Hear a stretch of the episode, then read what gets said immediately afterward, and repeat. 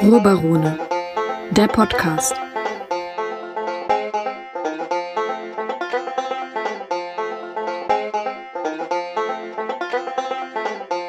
Hallo und herzlich willkommen beim Ruhrbarone Podcast. Jetzt hatten wir in den letzten beiden Folgen mal ausnahmsweise nichts mit Filmen und Serien. Dafür sind wir jetzt wieder für euch an der Stelle und reden über die neuesten Serien, die wir so haben. Ich bin wie immer Robert Herr und habe wie immer den Maximilian Schulz bei mir. Hallo. Servus.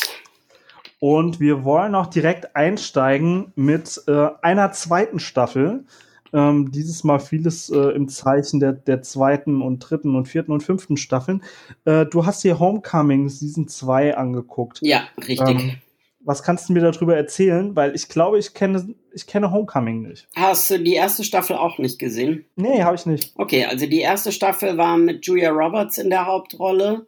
Das hat mir schon richtig gut gefallen. Es geht quasi mhm. um eine Frau, die an Gedächtnisschwund leidet und man dann mit ihr gemeinsam sozusagen auf Spurensuche geht, ähm, wo eben dieser Gedächtnisschwund herkommt. Ähm, man stößt dann auf ein Regierungsprojekt, das eben den Namen Homecoming trägt, wo es darum geht, ähm, um Pflanz, um Experimente mit pflanzlichen Mitteln, die traumatisierten Soldaten bei der Bewältigung ihres PTSD helfen sollen. Ähm, das gelingt so halb, weil äh, dieses Mittel äh, einen kompletten Gedächtnisschwund veranlasst, zumindest eben der jüngeren Vergangenheit. Und die erste Staffel hat mir gut gefallen. Man hofft äh, immer so auf den ganz großen Knall, der kommt nicht. Nichtsdestotrotz ist es, wie, wie, gesagt, eine super Serie. Es ist unter anderem von Sam Ismail geschaffen, der ja Mr. Robot zum Beispiel auch ins Leben gerufen hat. Es ist mit Bobby Cannavale zusätzlich in der Hauptrolle. Und in der zweiten Staffel geht es dann etwas anders los. Äh, wir sehen Janelle Monet, die äh, großartige Musikerin und mittlerweile auch sehr renommierte Schauspielerinnen aus. Also nicht mehr, nicht mehr Julia Roberts? Nee, Julia Roberts ist äh, nur noch als Executive Producerin dabei. Oh, okay. ähm, und wir sehen Janelle Monet, die in einem Boot aufwacht, das, ähm, das irgendwo auf einem See treibt. Und sie hat eben auch kompletten Gedächtnisverlust und dann begeben wir uns mit ihr auf die äh, Spurensuche, wo sie herkommt. Äh, also sie findet eine Rechnung einer Bar, in der sie war und geht zurück in die Bar, woraufhin der Kellner äh, sie anspricht und sagt, sie soll ganz schnell verschwinden, äh, weil sie wohl gestern Stunk ja, angefangen hat. Klingt ja irgendwie insofern wie ein ganz normaler Sonntagmorgen. Absolut. Äh, alles Situationen, die wir so ähnlich auch schon mal erlebt haben vielleicht. Und ähm, naja, und dann, also sie hat dann ein Army-Tattoo auf ihrem Arm und dann geht sie auf die Toilette und stellt fest, das lässt sich abwaschen und so. Also es äh, werden genug Brotkrumen gestreut, um einen bei der Stange zu halten. Ähm, irgendwann, ich meine, es ist ja auch kein unbekanntes Trope, dieser Gedächtnisverlust ja. und wo dann sich irgendwie auch die Frage stellt, okay, wann holen wir die Ereignisse sozusagen ein, wann geht die Geschichte weiter, weil es ja am Anfang natürlich viel retrospektiv verläuft und so. Ähm, das macht die Serie wirklich wunderbar, das ist äh, toll erzählt, das Timing ist perfekt, ähm, es ist super spannend, ähm, es gibt tolle Darstellerinnen. Hong Chao zum Beispiel spielt mit, die auch bei äh, Watchmen eine tragende Rolle gespielt hat. Und, ähm, und die zweite Staffel hat sieben Folgen, jede geht maximal eine halbe Stunde. Das kann man sich an einem Abend angucken. Also das ist ein großartiges Fernsehspiel und mir hat das durch und durch gefallen. Ich glaube, das ist äh, wirklich ein Anwärter so auf meine besten Serien dieses Jahr. Okay, also das überrascht mich, weil also du hast ja selber schon gesagt, das ist jetzt äh, vom Grundgerüst her jetzt nichts, was man noch nie gehört hat, ganz im Gegenteil. Und ich hätte jetzt gesagt, okay, gut, ich kann mir das vorstellen, dass sie das äh, in, äh, in der ersten Staffel dann mit vor allem so einer starken Hauptdarstellerin wie, wie Julia Roberts irgendwie durch äh, hervorragende ähm, Wertarbeit äh, hinbekommen. Ähm, dass das Ganze interessant ist und, und gut gemacht. Äh, einfach, weil man, weil man sagt, okay, das ist vielleicht nicht neu, aber die haben es hervorragend umgesetzt. Aber sie haben es jetzt tatsächlich mehr oder weniger geschafft, diese ohnehin abgelutschte Story in der, in der zweiten Staffel mehr oder weniger dann nochmal neu zu erzählen. Ja, also ich dachte am Anfang tatsächlich, dass es sogar eine komplett, also ein komplett neuer Aufbau ist. Das ist nicht. Also es greift die Scherben, die in der ersten Staffel entstanden sind, sozusagen auf. Äh, ich muss gestehen, es ist auch schon eine Weile her, dass ich die erste gesehen habe. Ähm, die kam vor zwei Jahren nämlich raus und nicht letztes Jahr. Und äh, vielleicht war das sogar so, dass das mit Julia Roberts dann einfach ein Star war, der das alles so ein bisschen über äh, überstrahlt hat, alles andere. Und äh, insofern finde ich Janelle Monet äh, zum Beispiel großartig, weil sie eine tolle Schauspielerin ist, weil sie das auf jeden Fall trägt, so eine Hauptrolle, aber weil es halt auch anderen Darstellern die Chance gibt, neben ihr äh, zu glänzen, wie eben zum Beispiel Hong Chao, die auch eine der größeren Rollen spielt. Dann ist Chris Cooper äh, als schrulliger Gärtner zu sehen der also dieses ganze Projekt sozusagen angestoßen hat, der diese Pflanze und ihre Wirkungen entdeckt hat. Joanne Cusack ist dabei. Also es ist wirklich ein toller Cast und wie gesagt, man kann sich das an einem Abend angucken. Das ist ein super kurzweiliges ja, Fernsehspiel einfach. Und äh, ja, hat mir, mir wahnsinnig gut gefallen. Und ich meine, so ist es ja bei diesen äh, Tropes mit immer so, ne? Auch jedes Mal denselben Tag zu erleben und so äh, je bekannter das ist, umso höher hängt natürlich die Latte, dem irgendwas Neues hinzuzufügen. Aber wie gesagt, das macht die Serie schon, schon sehr gut. Ja, dann äh, hast du was davon gehört? Wird es da noch eine dritte Staffel von geben? Äh, Habe ich nichts gehört. Bei IMDb steht auf jeden Fall 2018 bis Punkt Punkt. Also gehe ich stark davon aus, dass es eine dritte Staffel auch geben wird. Nur äh, konkret habe ich jetzt nichts gehört, ne. Ja, das wird ja dann schon ein bisschen in die Richtung gehen, ja, spiel denselben Song nochmal. Ja. Also ich weiß jetzt nicht, ob das in der dritten Staffel noch zieht, aber wenn sie es dann wieder äh, hinbekommen, ähm, was, was meinst du, wird man in der, in der dritten Staffel dann wieder eine, eine neue Hauptrolle brauchen? Ähm, das weiß ich nicht. Also ich fand, äh, fand auch die erste eigentlich organisch, so wie es aufgehört hat. Ich fand auch die zweite super. Ähm, also die zweite ist auch abgeschlossen. Ne? Also man steigt dann irgendwann wieder in der Jetztzeit sozusagen ein und ähm, und ich fand das versöhnlich, wie es aufgehört hat, aber klar war es auch ein Ende, an dem man nochmal weiter stricken kann, wenn man das möchte. Ich, so geht's mir halt bei vielen dieser Serien, so auch Westworld fand ich, wäre ich mit der ersten Staffel voll auf zufrieden gewesen, so wie die endet. Ja, auf jeden Fall. Ähm, wenn da genug Geld und Zuschauer dahinter sind, dann bleibt das meistens eben nicht bei dieser einen oder zweiten Staffel. Und deshalb äh, muss man abwarten. Aber für jetzt kann ich sagen, die zweite Staffel hat mich wirklich sehr gut unterhalten. Dann kommen wir mit dem abschließenden Urteil mal direkt zur nächsten Serie. Ähm, ah, eins noch kurz äh, Homecoming, wo kann man sich das anschauen? Das ist eine exklusive Amazon Prime-Serie. Amazon Prime, immerhin. Ja. Genau. Ähm, auch eine, naja, eigentlich nicht mehr Amazon Prime-Serie ist unsere nächste. Äh, Lucifer. Ähm, da ist jetzt eine neue Staffel rausgekommen, äh, aber nur die Hälfte davon. Die andere Hälfte ist zwar auch schon gedreht, kommt aber erst später. Und das ist so ein bisschen, eine komische Sache. Das war ursprünglich, ähm, war es ein von den amerikanischen äh, TV-Networks äh, gedrehte Serie, die dann ähm, und in der Zeit dann immer bei Amazon äh, in Deutschland lief. Dann ging die Serie aber äh, zu Netflix, äh, nachdem sie abgesetzt wurde. Netflix hat gesagt, sie drehen weiter. Sie läuft in Deutschland aber nicht bei Netflix, äh, sondern weiterhin bei Amazon. Warum genau und wie das dann mit den Rechten aussieht, kann ich nicht sagen. Das ist wahrscheinlich so ein ähm, bisschen so ein ähnliches Szenario wie mit House of Cards. Äh, das hat ja, ja Netflix in Deutschland damals auch an Sky verkauft. Und deshalb durften die deutschen Netflix-Zuschauer äh, House of Cards dann erst ein Jahr sehen, nachdem es eben schon ein Jahr bei Sky gelaufen ist. Ja, dieses, dieses äh, Lizenzwirrwarr, das ist auch zunehmend ein bisschen nervig, muss ich ganz ehrlich sagen. Also ich wundere mich dann auch häufig, auch manchmal, wenn bestimmte, äh, wenn bestimmte äh, HBO-Serien ähm, dann auf einmal doch nicht mehr bei Sky zu sehen sind, sondern gar nirgendwo mehr. Das sind auch so seltsame Sachen, die ich nicht ganz durchblicke. Aber kommen wir zu Lucifer. Ähm, ich weiß nicht, ob du Lucifer kennst. Ähm, wenn nicht, ich fasse es sowieso mal ganz kurz zusammen. Ähm, das ist so ein ja, so eine, so eine Art Serie, für die ich eine große Schwäche habe, muss ich zugeben. Äh, es ist ein, ein Police Procedural, also eine, eine typische Krimiserie mit, äh, mit ungleichem äh, Ermittlerpaar. Ja, wie man das beispielsweise auch von The Mentalist oder Castle kennt, Mhm. äh, die da beide so ziemlich perfekt reinpassen. Ja.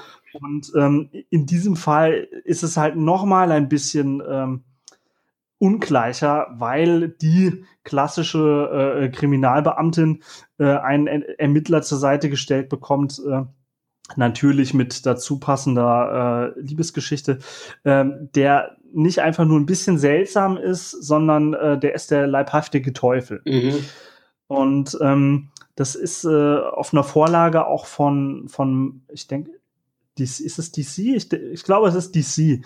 Ähm, also es beruht auf einer, äh, auf, auf einer, auf einer Comic-Vorlage, ähm, auch so ein bisschen aus dem Sandman-Universum. Äh, ähm, ist relativ nett gemacht und ähm, hat auch die ersten Staffeln relativ gut funktioniert, wobei man dann irgendwann merkt, okay, so langsam geht dann auch die Luft raus. Und jetzt in der ersten Hälfte der fünften Staffel merkt man das, ähm, merkt man das dann doch schon relativ, äh, dass da die Luft rausgeht. Okay. Also es ist, äh, das Pärchen ist zusammengekommen. Es gibt natürlich immer noch mal wieder ein paar Probleme, aber das, der grundlegende Spannungsaufbau ist gelöst. Man fragt sich jetzt, okay, welche weitere äh, Figur aus dem äh, mythologischen Raum der Bibel kann ich jetzt noch irgendwie mit reinbauen? Welche Fälle sind da eventuell noch nicht gelöst? Man hat jetzt mittlerweile alles durch.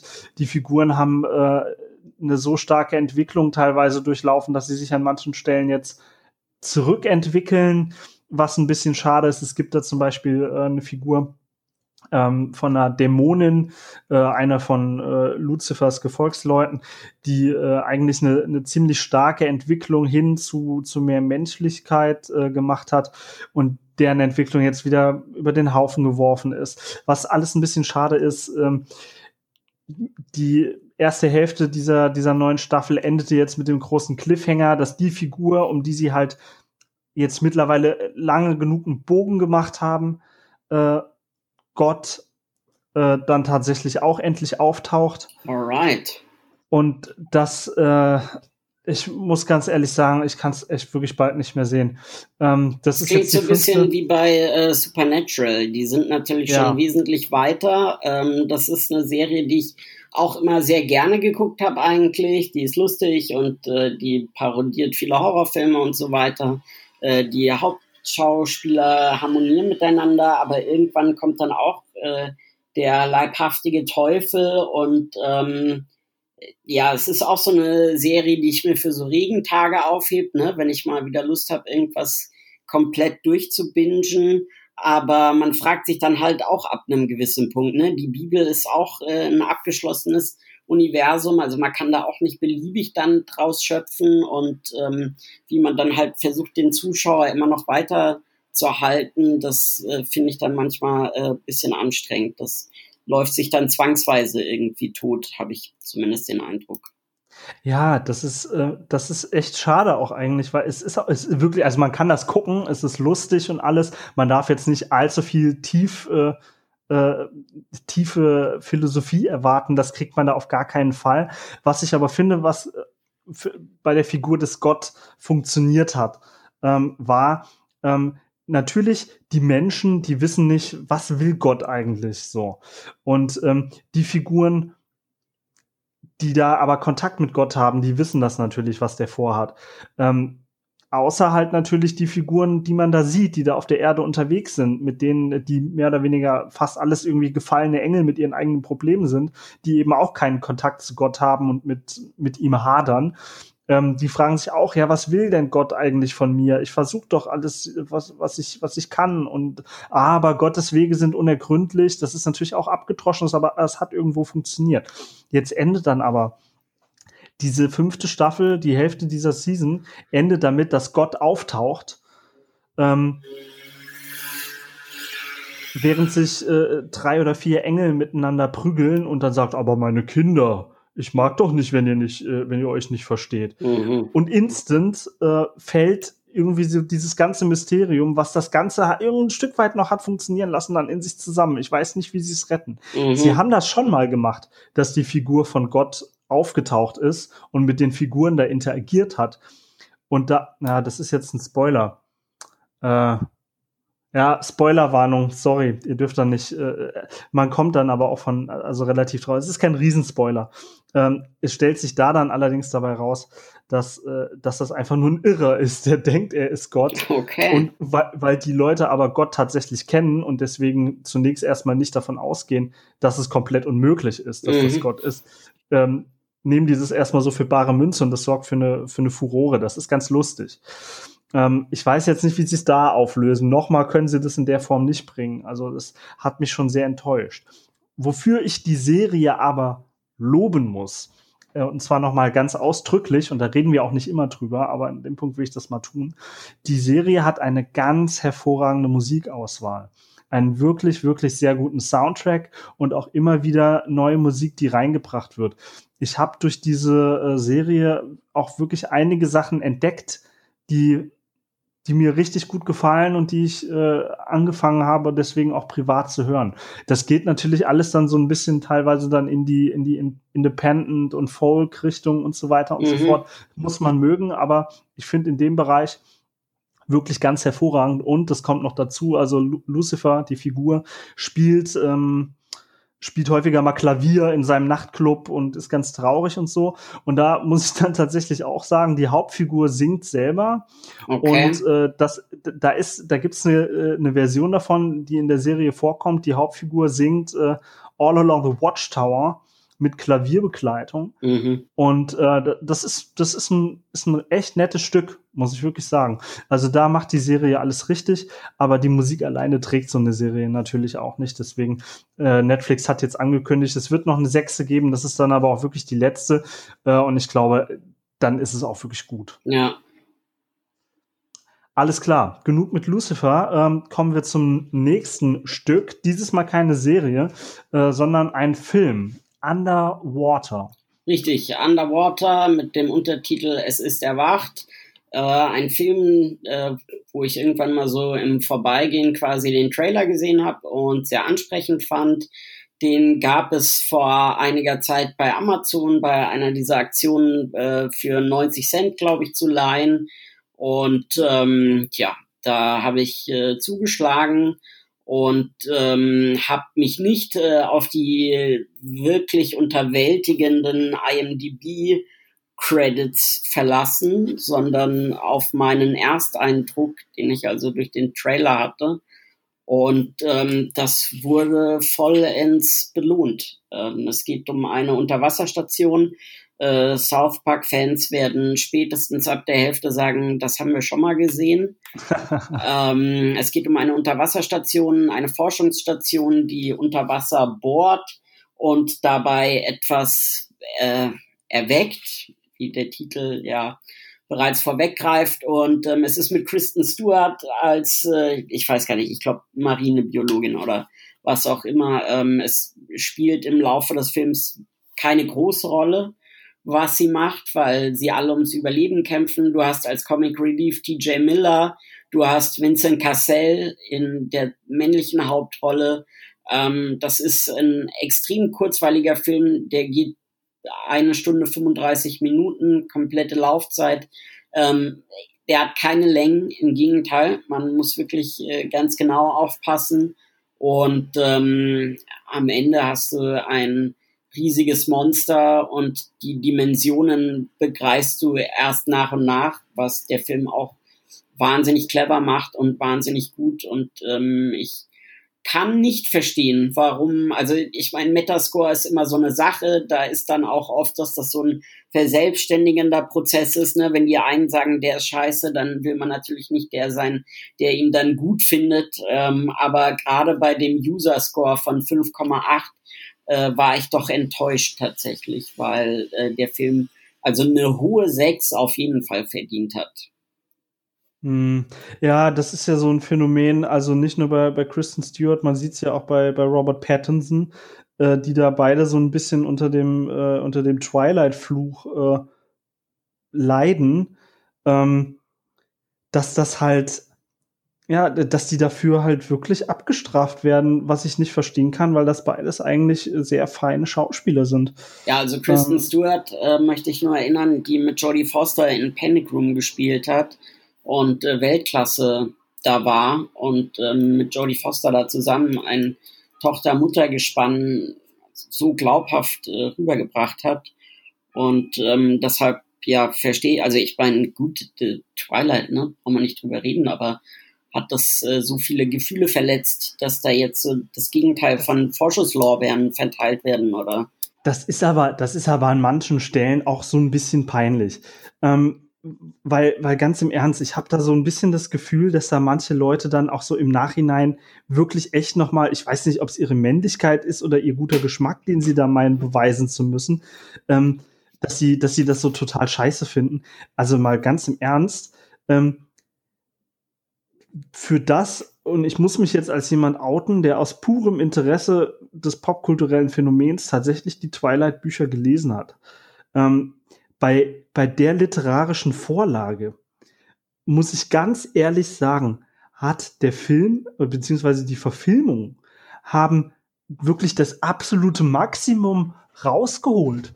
Und ich muss äh, da ganz besonders das, das letzte Buch der Twilight-Reihe, das ist unfassbar. Das ist unfassbar langweilig. Mhm. Das kann man sich nicht vorstellen, wie unspannend das Ganze ist.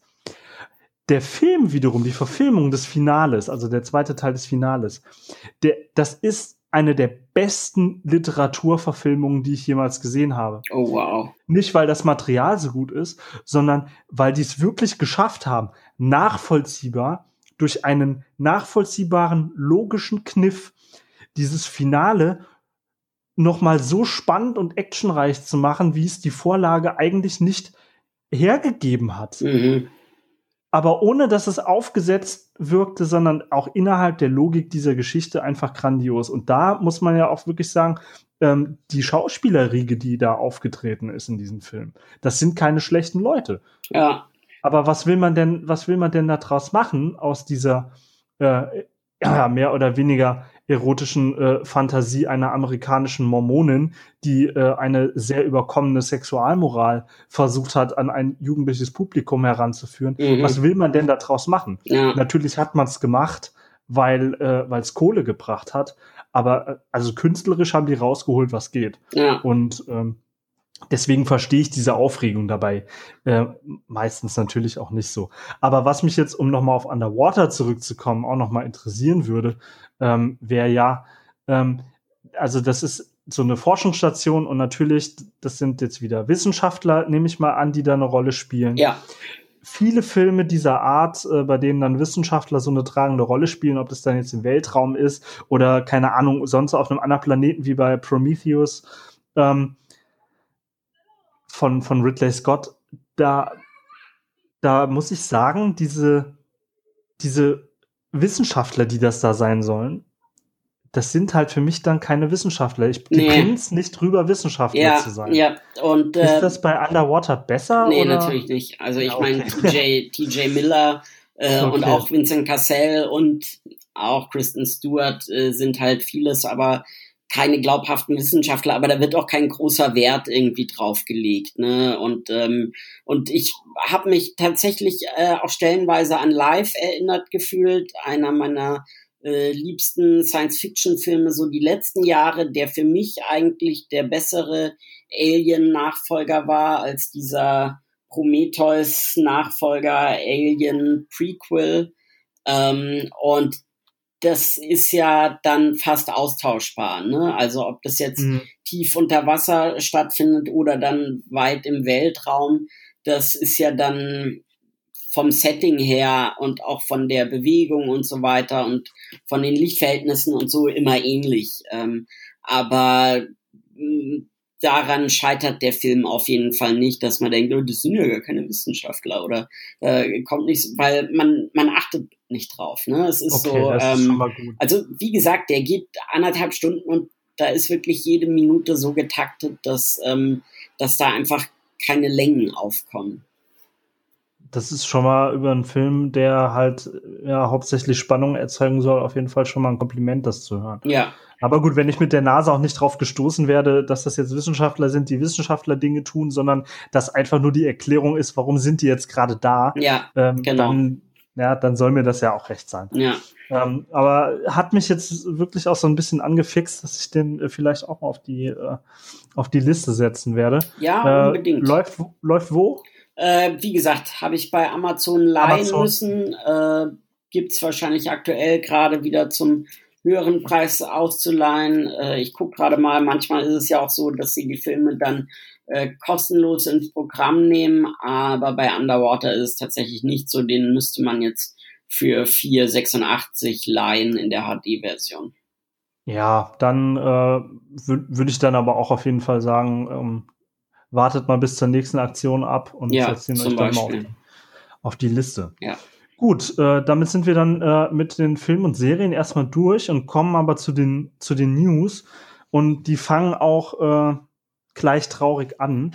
Äh, Diana Rick, äh, beziehungsweise korrekterweise natürlich Dame Diana Rick, ähm, die viele Leute hauptsächlich kennen äh, als Olenna Tyrell aus äh, Game of Thrones, aber ich persönlich tatsächlich hauptsächlich äh, aus meiner Kindheit in den 90er Jahren, als im Fernsehen äh, mit Schirmscham und Melone lief, als, äh, als Emma Peel, die sie da gespielt hat, auch eine, eine sehr ikonische Rolle.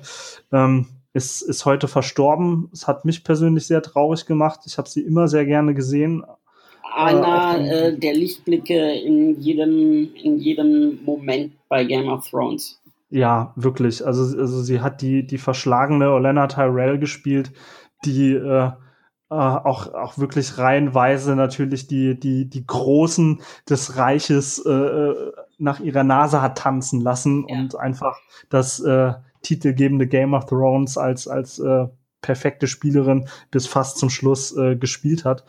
Ähm, das war, das war eine großartige Rolle, die habe ich ihr auch gegönnt, muss ich sagen. Das ist ja nicht selbstverständlich, dass Frauen in, in, in, in diesem Alter überhaupt noch, noch Rollen bekommen. Das wird ja auch nee. häufig äh, kritisiert. Das war eine schöne Rolle, die sie da hatte. Und ähm, man hat aber auch gemerkt, mit welcher Freude sie diese Rolle gespielt hat. Ja, absolut. Also, Und, ähm, wie gesagt, hat, äh, das war wirklich äh, großartig. Auch von den, ich meine, äh, wir hatten unseren Fair Share über Kritik bei Game of Thrones, aber das Casting war äh, immer perfekt bis zur letzten Statistenrolle. Äh, eine Frage habe ich, gibt es ein festes Kriterium, ab wann man einen Dame davor setzt? Äh, ja, äh, und zwar äh, ist sie von der Queen dazu ernannt worden. Äh, ah, okay. In diesen äh, Order of äh, British Excellence. Ah, Wahnsinn. Äh, und da gibt's ja dann mehrere Stufen. Da gibt's ja dann äh, Member äh, of the Order oder sowas in der Art. Und dann gibt's noch mal eine höhere Stufe. Und das ist dann bei Männern ist das dann der Sir und bei Frauen ist es dann Dame. Und okay. da wurde sie gewissermaßen eigentlich ja zur Ritterin geschlagen. Mhm. Ähm, das, das wäre ihr auch eigentlich angemessener gewesen. Als nur Dame. Ja, man muss ja wirklich sagen, also sie, sie hat ja in den 60er und 70er Jahren hat sie ja auch was, äh, was Frauen in der Industrie angeht, wirklich einfach Maßstäbe gesetzt. Sie war, soweit ich weiß, damals in den, in den 60ern schon ähm, die erste Frau, die, als es dann bei mit Schirmscham und Melone, das heißt ja im Original äh, The Avengers, äh, als da die zweite Staffel verhandelt wurde, hat sie knallhart darauf bestanden, dass sie dasselbe Gehalt bekommt wie ihr männlicher Co-Star. Ah, das war damals cool. keine Selbstverständlichkeit und nee. man fand das ziemlich scheiße. Ah. Und sie galt, sie galt danach auch lange äh, einfach, einfach aufgrund auf dieser Tatsache als ähm, als schwierige, äh, als schwierige Künstlerin. Ganz schwierig. Ähm, Sie will gleiche Rechte und gleiches Geld. Ganz schwierig. Ja, ja. Kann man nicht, nicht sagen, kann man nicht äh, ausbeuten. Nee, nee, scheiße, ne? Und sie also war auch mal Bond-Girl, ja. oder? Sie war Bond-Girl, aber auch das eine Besonderheit. Ähm, sie ist das einzige, also ihre Rolle ist das einzige Bond-Girl, das James Bond geheiratet hat. Ah. Ja, das ist nämlich auch so ein Ding, wo sie dann äh, gesagt hat, nee, so nicht und äh, wo sie dann irgendwann in der in der Position war, äh, das dann auch durchsetzen zu können. Das sind halt auch wirklich einfach coole Sachen äh, für die für die Zeit, in der es halt auch gelaufen ist. Ja, und absolut. auch die Rolle, die Rolle, die sie da als Emma Peel hatte. Also ich muss auch sagen, ich war als Junge, ich war einfach total verliebt. Das war nämlich halt nicht so äh, diese äh, wie man es aus diesen Bond-Filmen dann kennt, so diese Damsel in Distress, die gerettet werden muss. Nee, ja. wenn da die männliche Hauptfigur in äh, Problemen war, dann äh, hat halt eben Emma Peel äh, den gerettet, den Major. Ja. Und, äh, und hat die Leute verprügelt. Das, das ist halt eine coole Sache. Und ähm, äh, ich will jetzt nicht sagen, ja, es, äh, schon, also es, sie war da auch eigentlich eine feministische Ikone, ohne dass sie jetzt losgezogen ist, äh, zu sagen, hey, seht mich an, ich bin die große feministische Ikone, sondern sie hat es einfach durchgezogen. Ja. Und das habe ich eigentlich immer, immer gefeiert. Und ähm, das zieht sich auch irgendwo so ein bisschen äh, durch ihre Rollen ja auch. Also man kann ja auch Olena Tyrell äh, ähm, in, in, so eine, in so eine Richtung äh, sich betrachten. Und ich finde es einfach unfassbar schade. Ich hätte gerne noch Sachen mit ihr gesehen. Ähm, wobei man dann halt auch dazu sagen muss, äh, sie, sie, war, sie war halt chronische Kettenraucherin. Okay. Ähm, 20, äh, 20 äh, Zigaretten am Tag äh, hat sie wohl äh, nach eigenen Angaben geraucht, bis sie dann halt nach einer Herz-OP dann aufgehört hat, weil sie damals schon äh, wohl einen Herzstillstand hatte. Aber sie sagte dann nur, ja, der, der liebe Gott hat die alte Handtasche nochmal zurückgeschickt. Also äh, eine sehr humorvolle Frau auch. Ich finde es schade. Äh, ihre Tochter ist auch äh, Schauspielerin, so wie ich das mitbekommen habe die haben auch mal irgendwas zusammengespielt. Aber ich krieg's ehrlich gesagt jetzt aus dem Gedächtnis auch nicht mehr auf die Reihe und die, also die Tochter ist nicht, äh, nicht ganz so bekannt, würde ich behaupten. Auch hauptsächlich in, in Großbritannien so in den, in den ähm, lokalen Serien ein bisschen mhm. unterwegs. Ja, ja verstehe. Ja, schade.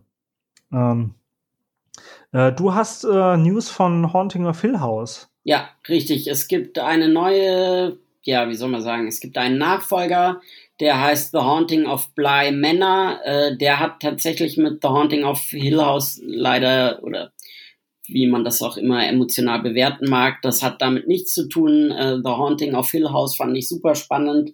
Das war eine Horrorserie, wo es um äh, ja eine Familie geht, die eben in einem Horrorhaus äh, gelebt hat und dieser Spuk hat sie auch ihr ganzes Leben lang verfolgt und man hat das dann aus der jeweiligen Perspektive der Kinder gesehen, äh, beziehungsweise der erwachsenen Menschen.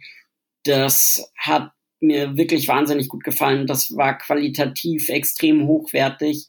Das wurde unter anderem geschrieben von Mike Flanagan, der ja so ziemlich alles wegschreibt im Horrorgenre. Also Dr. Sleep hat er geschrieben, äh, dann hat er den großartigen Hush, äh, der auf Deutsch still heißt, also eine der wirklich besseren Netflix-Horrorproduktionen und der jetzt eben auch bei der zweiten Staffel äh, wieder federführend dabei ist. Ähm, der Cast ist äh, komplett neu, mit Ausnahme von Victoria Pedretti, die man zum Beispiel ja aus der ersten Staffel natürlich noch kennen könnte, aber sie hat auch in der Stalker-Serie You mitgespielt und ähm, der Trailer für die Serie The Haunting of Bly Manor gibt jetzt noch nicht so viel äh, Preis. Es geht wohl um ein Au-pair-Mädchen, das äh, Kinder betreut und die leben da alleine mit dem mit den Angestellten auf einem großen Anwesen. Äh, das, diese großen Anwesen sind ja dann auch immer äh, die Hauptakteure äh, in solchen Horrordramen, also ob es jetzt Conjuring ist zum Beispiel oder eben äh, The Haunting of the Hill House. Ähm, aber ich bin, wie gesagt, sehr, sehr gespannt drauf, weil mir die erste Staffel super gut gefallen hat und ähm, weil es gar nicht so viele hochwertige Horrorserien gibt. Also gerade bei American Horror Story, da war die zweite Staffel eigentlich großartig. Die erste Staffel war auch noch sehr gut, aber auch nur, weil man nicht wusste, was danach noch so kam. Und ähm, dann habe ich immer mal wieder reingeguckt, aber es hat mich keine mehr so richtig äh, angezogen wie die zweite. Und jetzt äh, gibt es ja den Prolog von Einer flog übers Kuckucksnest, ne? Ratchet, wo es eben um Nurse Ratchet mhm. geht, mit Sarah Paulson, die ja eben bekannt ist, weil sie durch alle American Horror Story Staffeln mitgewirkt hat. Ja, Victoria Petretti ist, äh, die spielt, glaube ich, auch in diesem neuen Biopic, oder ich weiß nicht, ob das so neu ist, das ist Biopic von Shirley Jackson. Äh, aber ich kann mich da auch, äh, kann mich da auch falsch dran erinnern, aber ähm, die hat, glaube ich, aber auch noch nicht so viel gemacht. Nee, sie war als ein Manson Girl in ähm, Once Upon a Time ah. in Hollywood auch zu sehen. Ähm, ja, genau. Also eher so Richtung Up and Coming. Okay. Ja, genau. Und, aber ja, also aber schon, schon wirklich relativ ab. Also wie gesagt, auf You, äh, da hat sie auch eine größere Rolle und ähm, also sie, ja, ich muss, muss auch wirklich aber sagen, das Genre, finde ich, passt einfach nicht so gut in, in, ja, in Serie. Ja, ja, genau. Ähm, das macht halt die Kunst aus, ne? Ich weiß nicht. Also, äh, also es steht, glaube ich, schon grundsätzlich so ein bisschen was dagegen einfach, weil es so unfassbar schwierig ist, die, diese, diese Anspannung und Terror über so eine lange Zeit aufrechtzuerhalten. Ja. Also, das, ähm, da als Film finde ich, gibt sich das dann immer irgendwie besser die Hand. Ja, absolut. Ähm, Wobei es auch in dem Genre einfach Ausnahmen wahnsinnig viel Trash gibt. Also oh, äh, oh, ja. Horror, eins meiner absoluten Lieblingsgenres und ähm, auf so eine Perle wie Midsommer muss man dann äh, auch vielleicht einmal im Jahr dann irgendwie hoffen. Ja, das ist wohl wohl wahr. Ja, okay, reden wir nicht weiter von Perlen, reden wir vom, vom Gegenteil. Ich habe eine absolute Horrorbotschaft erhalten. Und zwar ähm, habe ich erfahren, es war in den, in den News, ähm, Benioff und Weiss, äh, also die, die beiden Leute, die Game of Thrones erst groß gemacht und dann ruiniert haben, ähm, gemeinsam mit Ryan Johnson, der Mensch, der Star Wars getötet hat, oh. ähm, wollen äh, Three Body Problem äh, verfilmen. Ähm, das ist eine, eine Science-Fiction-Trilogie äh, von Liu Tichin, einem äh, chinesischen, äh, dem chinesischen Science-Fiction-Autor. Das ist, das ist so ziemlich äh, das größte Ding in der Science-Fiction in den letzten zehn Jahren äh, gewesen, hat alle Preise abgeräumt.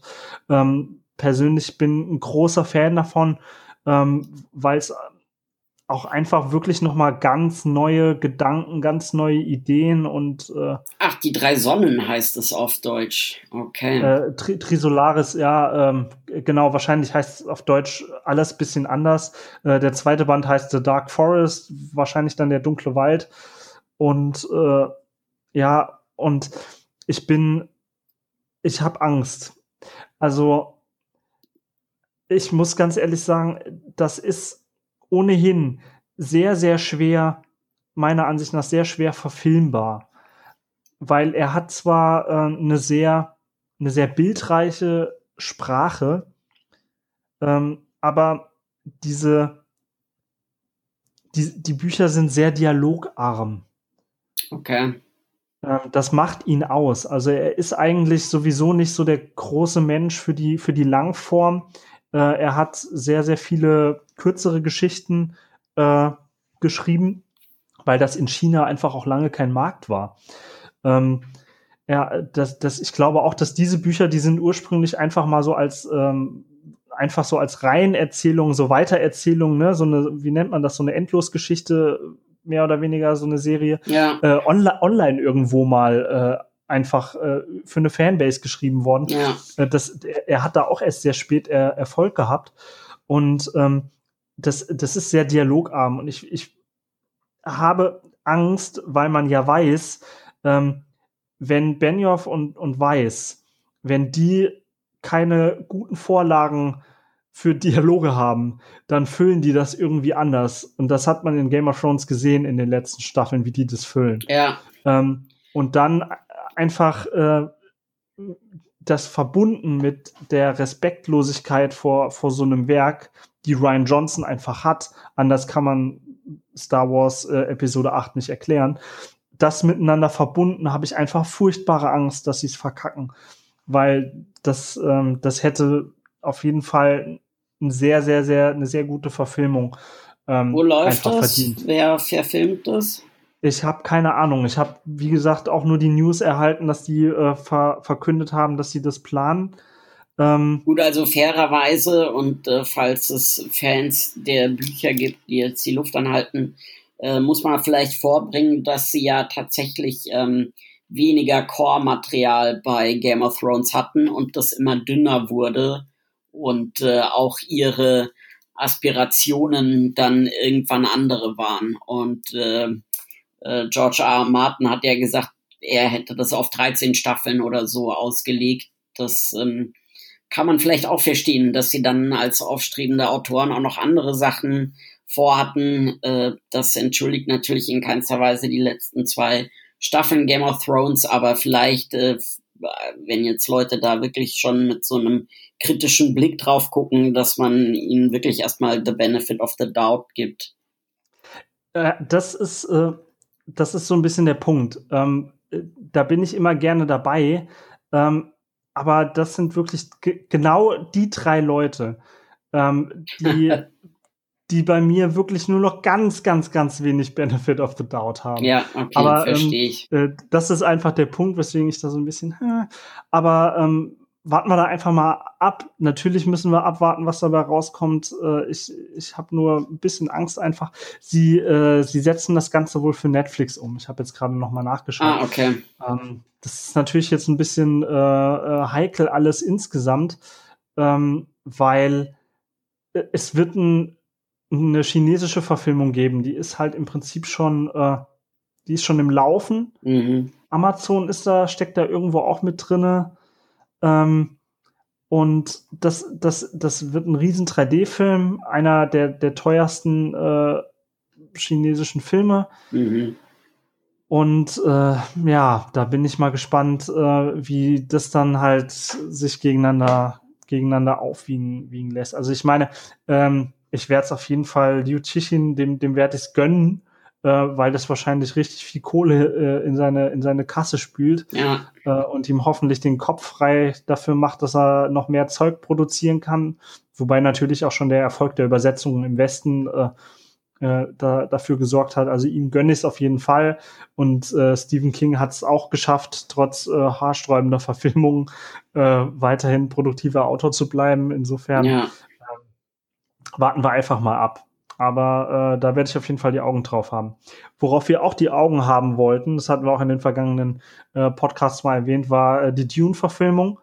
Ähm, und da ist jetzt ein neuer Trailer rausgekommen. Und da muss ich sagen, der hat mir recht gut gefallen. Mhm. Also ich weiß nicht, hast du ihn gesehen? Nee, noch nicht. Äh, ich will nicht zu viel vorwegnehmen, äh, aber man sieht endlich, äh, man sieht endlich mal einen Sandwurm. Okay. Und gut, dafür müsste man ja nur nice. Tremors gucken. ja, gut, aber äh, das ist schon, äh, das ist schon was Neues. Bietet, glaube ich, äh, auch ein bisschen Meme-Potenzial, aber ähm, was man jetzt, es ist jetzt schon ein bisschen ein ausführlicherer Trailer und ähm, ja, erzähl gerne. Trailer ist ja jetzt, fällt, glaube ich, nicht unbedingt unter das Spoiler-Gesetz. Ja, ist wohl wahr. Also man sieht, man sieht was von den, von den Bene Gesserit, äh, man kriegt ein bisschen was, glaube ich, zumindest von der Filmmusik mit. Ähm, man, was sieht man, man am Anfang, was hast du gesagt? Bene Gesserit? Äh, ja, Bene Gesserit, die, das sind diese, diese, dieser äh, äh, Priesterinnenorden äh, aus der, äh, aus der Dune-Welt, okay. ähm, die da, die da immer, die sind so gruselig, die, ich finde die toll und die, äh, und äh, ganz viele abgefahrene Gadgets, äh, die durch die Gegend fliegen und äh, Sonnen, äh, äh und Sonnenschirme und äh, es gab an einer Stelle gab's äh, so ein bisschen, äh, da sagt irgendjemand, äh, äh, I feel a crusade is coming, was ich ein bisschen unpassend finde, weil das nennt man ja eigentlich im Dune-Universum nicht ein Crusade, sondern ein Dschihad. Aber oh. ähm, äh, das, das, deswegen bin ich ein bisschen gespannt, äh, äh, ob sie da ganz den Ton treffen. Äh, aber am Ende wurde dann halt auch noch mal diese äh, berühmte Litanei gegen die Angst. Äh, ähm, Fear the Mindkiller und so weiter auch nochmal zitiert. Und das hat mich wirklich schon so ein bisschen in Stimmung gebracht und ich habe eigentlich wirklich Bock, mir den jetzt anzusehen. Mhm. Äh, aber wahrscheinlich wird es alles mit Corona auch immer noch mal so ein bisschen schwierig. Ich kam zum Beispiel jetzt auch immer noch nicht dazu, Tenet zu sehen. Ja, kam ich auch noch nicht dazu. Äh, Habe ich natürlich schon eher vor, im Kino zu sehen. Ähm, tja, mal abwarten, wann und in welchem Rahmen das wieder zumindest als kalkulierbares Risiko drin ist hoffen wir einfach das Beste, auch mit Corona. Aber jetzt ähm, zum Abschluss nochmal, was wollen wir uns äh, demnächst angucken? Äh, ich freue mich äh, sehr auf Devs. Ich muss mhm. gestehen, ich habe mir die ersten zwei Folgen schon angeguckt, ähm, in, weil ich nicht wusste, dass die tatsächlich nur wöchentlich erscheinen. Da müssen wir auch mal drüber reden dann nächste Woche oder ja. wann wir den nächsten Podcast auf jeden Fall rauskommen. Ja, ähm, also was mir sehr gefallen hat, ist äh, der Cast. Es ist äh, zum einen Ron Swanson alias ah, äh, Nick ja. Offerman dabei. Äh, ich habe, also als ich den Namen gehört habe, war ich natürlich sofort interessiert und in der ersten Einstellung gibt es einen Obdachlosen. Ähm, das hätte gepasst von den Haaren und dem Bart aber das ist er nicht. er spielt tatsächlich eins dieser technischen Masterminds. Und dann ist da noch dabei, ähm, wie heißt sie, Alison Pill, die zum Beispiel bei The Network, der Aaron mhm. Sorkin-Serie mitgespielt hat, äh, die aber auch zum Beispiel bei Scott Pilgrim schon dabei war, bei Dan mitten im Leben, also die schauspielerisch auch schon so jedes Genre irgendwie bedient hat. Und das ist eigentlich ein Cast, der ja sehr breit irgendwie aufgestellt ist und aber interessant und vielversprechend. Und die ersten zwei Folgen haben mir schon richtig gut gefallen. Und ähm, es ist ja ein ein Technik Thriller Technik Krimi und ähm, ich überlege aber zu warten, bis alle Folgen draußen sind und das dann in einem Rutsch einfach zu gucken. Das ist, ich habe mir das tatsächlich auch, also äh, es ist, es läuft auf Sky und das ist, äh, da reden wir dann aber, denke ich mal, ausführlicher drüber. Ich über, spiele tatsächlich mit dem Gedanken, ähm, mir einfach die paar Euro in die Hand zu nehmen, das Ding bei äh, Amazon komplett zu kaufen und äh, und einfach einfach durchzubingen. Ja. Ähm, äh, Lovecraft Country ist auch äh, angelaufen. Ja. Ähm, würde ich auch dann relativ bald gerne drüber reden. Ja, gerne. Ähm, es gibt, äh, ja, ich habe da jetzt mal so eine, so eine Serie mal, mal kurz angefangen, ist von 2018, Netflix-Produktion, äh, gab auch nur eine Staffel, äh, heißt äh, The Good Cop, ähm, spielt im Prinzip genau da, wo auch Brooklyn 99 spielt, äh, in so New Yorker Gegend, äh, im Polizeimilieu. Äh, Hauptfigur ist auch so ein Polizist, der sich immer an die Regeln hält. Und ähm, das ist halt wirklich sehr ruhig, sehr Understatement. Äh, ich musste trotzdem in der ersten Folge an einigen Stellen äh, wirklich sehr lachen. Es gibt da so einen, so einen älteren Polizisten, dem ich mich irgendwie äh, seelenverwandt gefühlt habe. Ähm, das hat mir schön gefallen. Also wenn ich es beschreiben müsste in einem Satz, das ist wie Brooklyn 99 auf Valium. Ähm, okay. Aber trotzdem, aber trotzdem lustig. Es ist halt einfach sehr ruhig. Es ist sehr gechillt. Es sind keine, es sind langsame Kamerafahrten. Ähm, man verweilt auch länger in der Szene, keine Jump Cuts, ähm, kaum Hintergrundmusik, vielleicht auch gar nicht. Man hört sehr viele Geräusche, Hintergrundgeräusche. Ähm, mit der Kamera, ähm, ich weiß nicht, die Kameraarbeit wirkt einfach so wie sehr aus dem Leben gefangen. Das, also das, äh, es hat mir visuell schon sehr gut gefallen, muss ich sagen. Und es war auch so ein bisschen so zum, ein bisschen so zum Runterkommen. Das hat mir ehrlich gesagt ganz gut gefallen. Tony denke, Dancer und Josh Groban in den Hauptrollen. Ja, ja. Okay, also ah, das ist ein Vater-Sohn-Gespann. Es ist äh, in der Tat gibt ein Vater-Sohn-Gespann, äh, der die Hauptfigur ist, ist ein Cop, der Vater ist ein Ex-Cop, der krumme Sachen gedreht hat, weswegen der Sohn jetzt äh, darauf bedacht ist, der, der, der gute und brave Cop zu sein, der sich an Re jede Regel hält. Mhm. Ähm, wird in der ersten Folge schon sehr schön ähm, einfach dargestellt, äh, in, in, indem er an einer kaputten Ampel, die auf Rot steht, halt einfach eine halbe Stunde stehen bleibt, weil er nicht über Rot fahren will. Okay. Ähm, schöne Sachen einfach. Ist, Aber das äh, klingt tatsächlich ziemlich gut. Kommt da noch mehr oder ist das so ein, ein One-Shot sozusagen? Es ist einfach nur diese erste, äh, diese eine Staffel, äh, die sie gedreht haben. Offensichtlich hat Netflix danach gesagt, okay, von den äh, Benutzerzahlen her sieht's jetzt nicht so super aus. Äh, wir machen da nicht weiter. Ähm, ich kann noch nicht sagen, ob es gerechtfertigt ist. Wie gesagt, ich habe nur die, die erste äh, Folge bisher gesehen. Ähm, ich, aber nach der ersten Folge zu schätzen, finde ich schade, weil ich kann mir schon vorstellen, warum es vielen Leuten nicht gefällt. Da, das ist halt schon ein bisschen langsamer. Ja. Das ist halt, das ist halt nicht so wie, wie wirklich nicht wie Brooklyn Nine-Nine, wo dauernd irgendwas und ba ba ba ba ba, sondern äh, wirklich eher ganz ruhig und man hört die Vögel zwitschern oder hört ein Auto vorbeifahren und ein paar New Yorker Geräusche. Ähm, aber das ist, das ist ganz nett, ähm, Okay. finde ich eigentlich.